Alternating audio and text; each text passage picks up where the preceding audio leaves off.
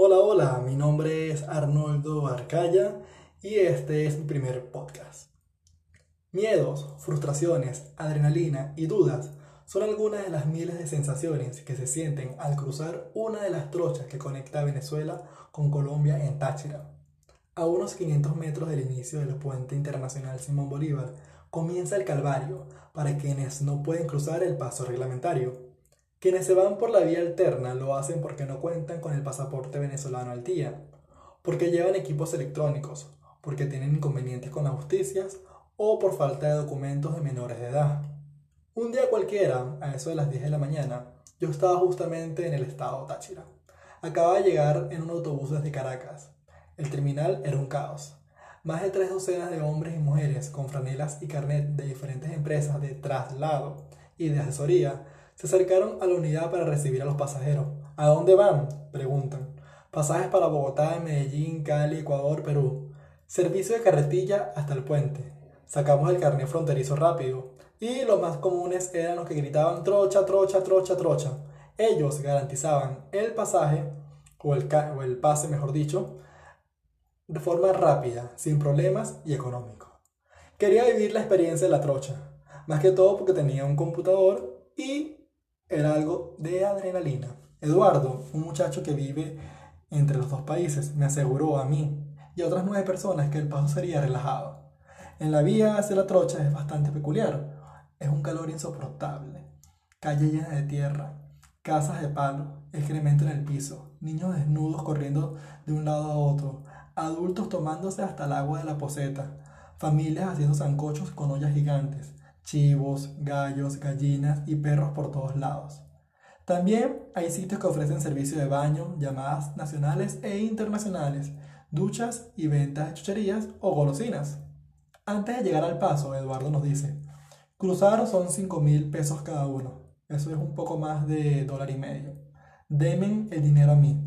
Las laptops hay que esconderlas muy bien. Si las consiguen, cobran 20 mil pesos por cada una y las canaimas o canemitas las llevo yo, porque a mí no me revisan, están prohibidas. En la entrada de la trocha hay tres hombres de camisas deportivas negras, mangas largas, jeans oscuros y radios. El jefe de ellos es alto, usa lentes oscuros. Ustedes pónganse de un lado, le dice a los que van a cruzar. Dame el dinero, le ordena a Eduardo. Los otros dos sujetos preguntan qué hay en las maletas, revisan algunas por encima y dejan seguir el paso. A 100 metros está el primer puente improvisado. Bolsas de cemento, palos y piedras cubren los 20 metros sobre el riachuelo. Del otro lado hay cinco casas, algunas de ladrillos, otras de láminas de zinc, también se ven chivos, vacas y gallos. Este pedazo es una especie de patio trasero. En la siguiente alcabala hay dos hombres y tres mujeres. El líder tiene el pelo azul, uñas largas y amarillas fuma cigarro, viste deportivo y detalla a cada uno de los viajeros. ¿Tienen portátiles o algo electrónico? Pregunta, a la vez que abre las maletas. Chequea las más grandes y deja continuar. Otro tramo de tierra y maleza marca el camino. Luego de par de minutos caminando, un hombre parado en un árbol nos pidió 500 pesos, o su equivalente en bolívares, para cada persona y así poder cruzar. Este es un pedazo, un puente, mejor dicho, más largo que el anterior. Tiene las mismas características de construcción.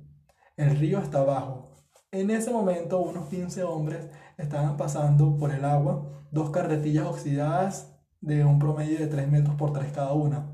Estaban en malas condiciones y llevaban repuestos de carros y motos. Al terminar este tramo, llegamos a Colombia. De ese lado, hay varias mujeres tomando sopa en ollas sobre leña otras venden cigarros, goma de mascar, bebidas y café. No vean a ningún lado, muévanse rápido, advirtió Eduardo. El camino de tierra se achica y solo se puede pasar por, la fila, por, una, por una fila india. Hay mucho barro y agua, que huele muy muy mal. Al cabo de unos metros el camino se divide. A la derecha hay uno que se ve amplio y semi-asfaltado. El de la izquierda es un callejón lleno de maleza. Nos fuimos por el peor.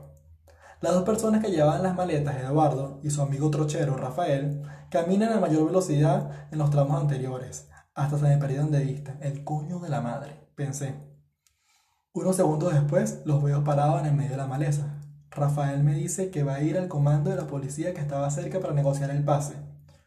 Los 60 segundos de espera parecieron interminables. Se escuchaban motos en la parte de arriba y Eduardo pide que no hablen, mientras cuenta entre risas y nervios que justo donde estábamos parados se llama el cementerio. Pues han quedado muchos muertos ahí. Qué lindo, vale. Vuelve Rafael. Vamos, rápido. Hay un solo policía. Subimos el trayecto de 20 metros. Hay un oficial dentro del enrejado. El trochador se acerca a él, le pasa dinero y hace un gesto con la cabeza para que sigamos. Piden que aceleremos el paso y el camino se vuelve a estrechar. En eso, dos policías en par de motos nos alcanzan. Deténganse, abran las maletas. Nos paralizamos. La requisa es rápida, no nos dice más nada y el camino sigue. Metros después se empieza a ver el asfaltado a la vía, carros con placas venezolanas y colombianas, taxis amarillos. Se termina la trocha y cada quien agarra por su lado. Esa es la historia del día de hoy. Sé que fue una locura, pero de ahí tuve varios aprendizajes muy importantes. El primero, y es que no lo vuelvo a hacer. Y tú, que me estás escuchando, es mejor siempre pasar legalmente. Yo tenía mis documentos legales, pero quería vivir la adrenalina. Además de eso, tengo un par de aprendizajes que realmente no van muy ligados a la historia. Y uno, que este es mi primer podcast. Y tenía dudas y miedos. Obviamente, ayer un amigo me aconsejó, hazlo y ya.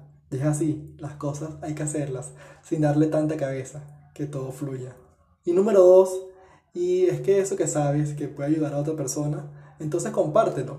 Comparte tu conocimiento o comparte incluso algo que pueda entretener a alguien más.